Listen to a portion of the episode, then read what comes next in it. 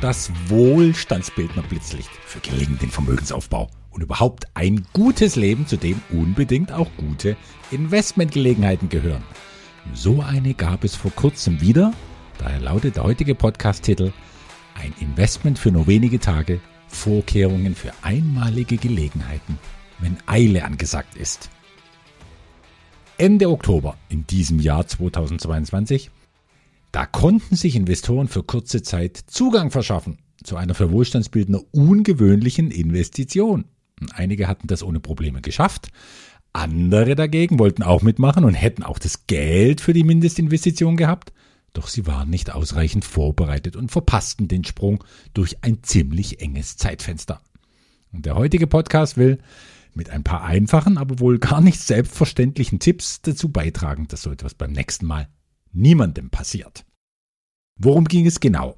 Es ging um ein Zinsprodukt. Tatsächlich. Und damit um eine echte Premiere in meiner Zeit als Wohlstandsbildner. Ich meine, es ist ja nicht so, dass ich Zinsen grundsätzlich abgeneigt bin, wenn sie sich mir bieten. Zum Beispiel bekommen Wohlstandsbildner 5% aus der Säule 2 Entwicklungsimmobilien. Das sind dann aber keine Einkünfte aus Vermietung, Verpachtung oder Projektverkauf, sondern das sind wirklich Zinsen auf diese Einkünfte und daher eher so ein willkommenes Goodie als das Sahnehäubchen. Doch ein Produkt mit Zinsen als Haupteinnahmequelle, das war bisher nicht denkbar. Bis Ende Oktober. Da wurde mir ein Angebot unterbreitet und das konnte ich unmöglich ausschlagen, weil es sagenhaft gut gerade in die jetzige Zeit gepasst hat. Es ging um eine Anleihe. Genauer um eine Unternehmensanleihe. Wikipedia definiert eine Unternehmensanleihe schlicht so. Eine Unternehmensanleihe, auch Industrieanleihe oder Unternehmensobligation genannt, ist eine Anleihe eines emissionsfähigen Industrie-, Handels- oder Verkehrsunternehmens. Naja, und die Definition des übergeordneten Begriffs Anleihe lautet so. Eine Anleihe ist ein zinstragendes Wertpapier, das dem Gläubiger das Recht auf Rückzahlung sowie auf Zahlung vereinbarter Zinsen einräumt. Man spürt in diesen Zeilen die Gradlinigkeit, die in dieser Art Kreditvergabe steckt. Und da gibt es dann nicht viel zu diskutieren. Die Rückzahlung des Geldes, das sich jemand über so ein Wertpapier geliehen hat, zuzüglich des vereinbarten Zinses, hat alleroberste Priorität.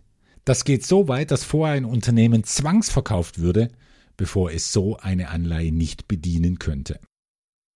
Warum hat sich aber das Unternehmen das Geld nicht bei einer Bank geholt, werden sich einige fragen. Und da sind wir beim Haken an der Geschichte, und das war die zeitliche Bedrängnis. Der Emittent der Anleihe brauchte das Geld nämlich innerhalb von acht, naja, maximal neun Tagen. Aber keine Bank der Welt bewilligt einen Millionenkredit ohne Prüfungen und Bürokratie. Und das dauert immer länger als neun Tage, eher neun Wochen und es können auch mal Monate sein. Und das ist dann der Grund, warum der Emittent auf mich zukam und fragte, Andreas, willst du deinen Wohlstandsbildern ein Angebot machen? Es müssen aber Mandanten sein, die mich und meine ganzen Unternehmungen schon gut kennen, denn es muss schnell gehen. Es bleibt keine Zeit für Webinare oder Austausch von Bilanzen. Dafür aber kann sich das Angebot sehen lassen. Das konnte es tatsächlich. Schauen wir uns die Bedingungen an. Die Anleihe war mit einem Volumen von 2 Millionen Dollar ausgeschrieben. Laufzeit maximal ein Jahr. Bis 5. November 2023 muss das Geld wieder auf den Konten der Gläubiger liegen. Mindestanlagesumme 25.000 Dollar. Und der Zins für diesen Extremkurzläufer beträgt 20 Prozent. Das ist natürlich ein Knaller. Denn er löst wenigstens für ein Jahr einen riesigen Konflikt, den wir alle im Euroraum gerade haben. Geld, das bar oder auf dem Konto verfügbar ist, dieses Geld wird mit über 10 Prozent jedes Jahr weggefressen. Nicht nominal, sondern in seinem Wert. Und das nennt man Inflation. Etwas, das 2021 nur 33 Prozent der Deutschen richtig einordnen konnten. Diese Inflation halbiert jeden verfügbaren Euro innerhalb von sechs Jahren. Liquidität ist also richtig teuer in diesen Zeiten.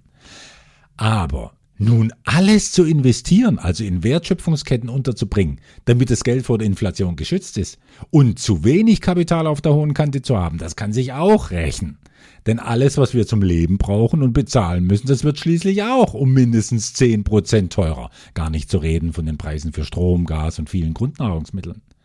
Und weil wir nicht wissen, wie sich diese schon jetzt höchste Inflationsrate seit dem Zweiten Weltkrieg entwickeln wird, ja, da sind ausreichend gefütterte Finanzpolster schon empfehlenswert. Und dieser Konflikt nun, mehr Liquidität zu brauchen, die aber umso mehr auch von der Inflation angegriffen wird, dieser Konflikt wird mit einer Kurzanleihe bestmöglich gelöst mit diesen zwei Vorteilen. Ich schütze mein Geld vor über 10% Entwertung für maximal ein Jahr, bin also relativ bald wieder flüssig. Und bekomme nach Abzug von Steuern und Inflation noch einen Ertrag obendrauf und damit lässt sich planen. Das hat mich, so viel sei verraten, auch veranlasst, einen guten Teil meiner Steuerrücklagen in die Anleihe zu packen, weil ich wie alle Firmen und Selbstständigen erst Ende 2023 Steuern zahlen muss für 2022. Und dieses Geld kann ich jetzt schützen und gleichzeitig etwas vermehren. Also im Vergleich zu dem, was die Zinswelt sonst so zu bieten hat, naja, ist das ja paradiesisch. Bleiben noch die 20 Prozent zu diskutieren, die viele garantiert jetzt beim Hören für unseriös halten. Schon gar nicht mit dieser kurzen Laufzeit. Ist das denn sicher? Warum leistet sich auch ein Emittent so eine hohe Rendite zu geben? Naja, je kürzer die Bedenkzeit ist, die potenzielle Investoren haben, wir reden hier von wenigen Tagen, desto länger muss die Karotte sein, die man ihnen vor die Nase hängt, ist doch klar. Und was die Plausibilität dieser 20 Prozent angeht, nun, Maximal 400.000 Dollar Zinsen auf das eingesammelte Geld sind für ein Unternehmen mit Millionen Umsätzen im Jahr jetzt keine so große Herausforderung. Solche Überbrückungskredite immer in wenigen Tagen eingesammelt und oft nur für wenige Monate nötig, die sind gerade in der Agrikultur gang und gäbe, etwa wenn es darum geht, Saisonarbeiter für nur wenige Wochen Erntezeit anzuheuern. Diese Arbeiter werden dann über einen Kurzkredit bezahlt, während das Eigenkapital für mittel- und längerfristige Investitionen geschont wird. Und generell, mal als Info für all die klugen Ökonomen, die mit dem Wort unseriös so schnell zur Hand sind. Banken verlangen in vielen auf Agrikultur spezialisierten Ländern für Kredite locker, Achtung, zwischen 12 und 15 Prozent Zins. Das ist dort normal, keine Wucherei. So gesehen sind 20 Prozent nicht so weit davon entfernt. Nennen wir es einen Privatkredit mit 5 Prozent Schnellbucherbonus obendrauf. Und zum Thema Sicherheit, dass das Geld zurückkommt? Na, bei unserer Anleihe ist bekannt, wofür die 2 Millionen verwendet werden, nämlich für den Kauf einer großen Fläche Land in einer sehr begehrten Lage. Land, das um ein Vielfaches wertvoller ist, als es kostet. Und aus dem Gewinn, der hier im Einkauf schon gemacht wird, kann die Anleihe locker zurückgeführt werden. Naja, und selbst wenn es damit Schwierigkeiten geben sollte, dann haftet die Holding des Emittenten, die mit ihren verbundenen Unternehmen gut 150 Millionen Dollar Wert auf die Waage bringt. Und bevor die zerschlagen wird, wegen gerade mal zwei Millionen Dollar, naja, dann wird eben in aller Ruhe ein Bankkredit aufgenommen.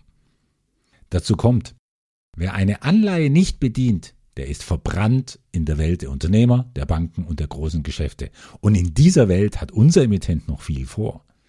Noch das obendrauf, ich habe schon jetzt gute Gründe zu denken, dass unser Geld vor dem 5. November zurückkommt. Das Schöne ist dabei, die 20 Prozent müssen trotzdem fließen. Na, wenn es soweit ist, dann werde ich hier darüber berichten. Kurz und gut, eine Menge Wohlstandsbildner, die eben jenen Emittenten schon gut kennen aus anderen Investments, die sie bei ihm schon haben, die wollten da so zugreifen wie ich. Allein, es war einigen nicht möglich.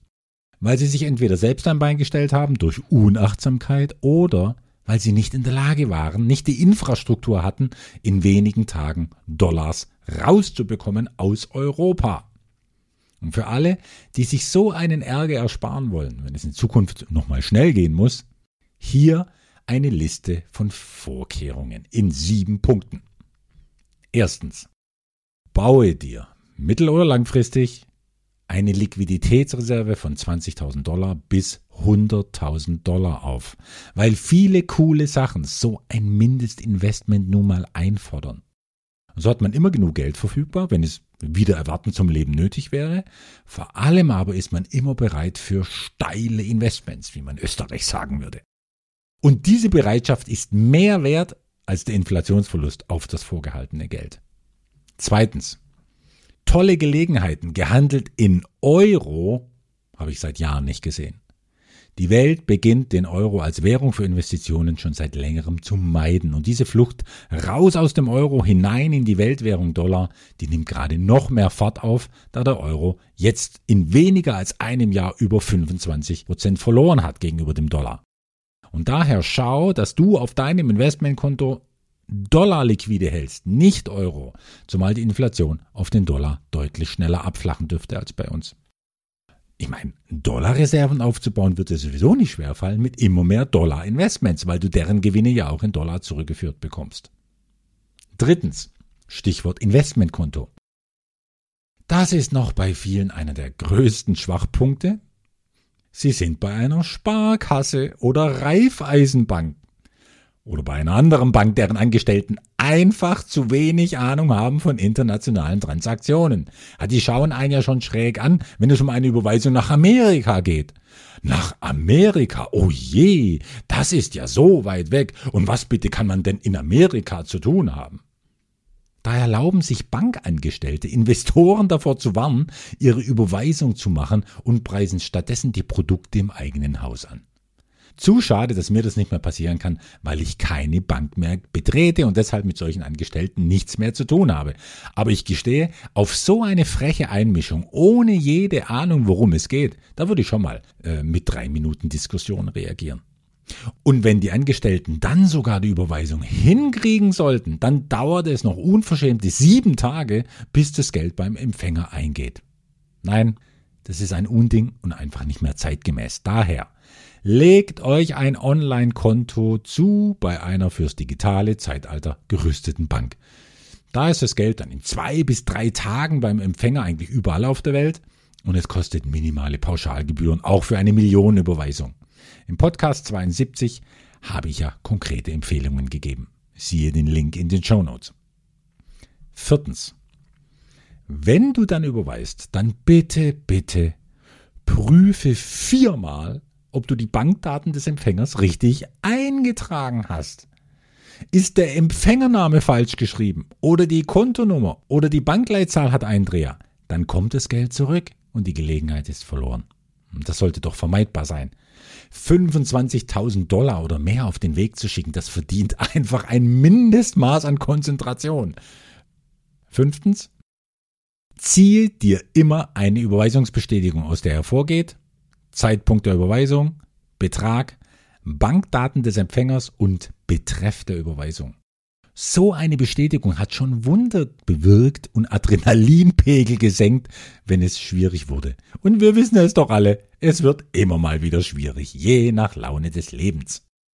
Sechstens, auf dieser Bestätigung dann können mitunter völlig andere Empfängerbankdaten stehen, als du eingegeben hast. Na, da bekommen dann auch erfahrene Investoren zuweilen einen infarktwürdigen Schock, den du dir ersparen kannst. Denn ab jetzt weißt du, wenn du Geld außerhalb Europas anweist, können auf der Überweisungsbestätigung die Bankdaten der sogenannten Intermediärbank stehen, auch Korrespondenzbank genannt. Mehr Erläuterungen dazu in den Show Notes. Diese Banken, die agieren wie eine Art Sender-Empfänger-Relais ins Ausland. Nur moderne Banken schaffen es direkt zu überweisen, was natürlich schneller und günstiger ist, weil alle zwischengeschalteten Instanzen nun mal sinnlos Geld und Zeit kosten. Und schließlich siebtens, eine immer wieder formulierte Bitte zum Schluss. Erfülle als Investor einen halbwegs professionellen Umgang mit Dokumenten. Und werde unserem digitalen Informationszeitalter gerecht, in dem Post zu langsam und ein Faxgerät ausgestorben ist. Schau also, dass du Zeichnungsscheine oder Verträge jeder Art gut ausgerichtet, gut ausgeleuchtet und in hoher Auflösung gescannt bekommst. Dafür braucht mittlerweile niemand mehr einen Scanner, wobei es mit dem schon noch am allerbesten und am allerschönsten geht. Wenn ein Blatt Papier schön gerade auf den Tisch gelegt und von oben mit dem Handy fotografiert wird, dann macht zum Beispiel die kostenfreie App Adobe Scan einen wirklich guten und völlig ausreichenden Job. Gibt es für Android und Apple, siehe auch in den Shownotes. So einfach.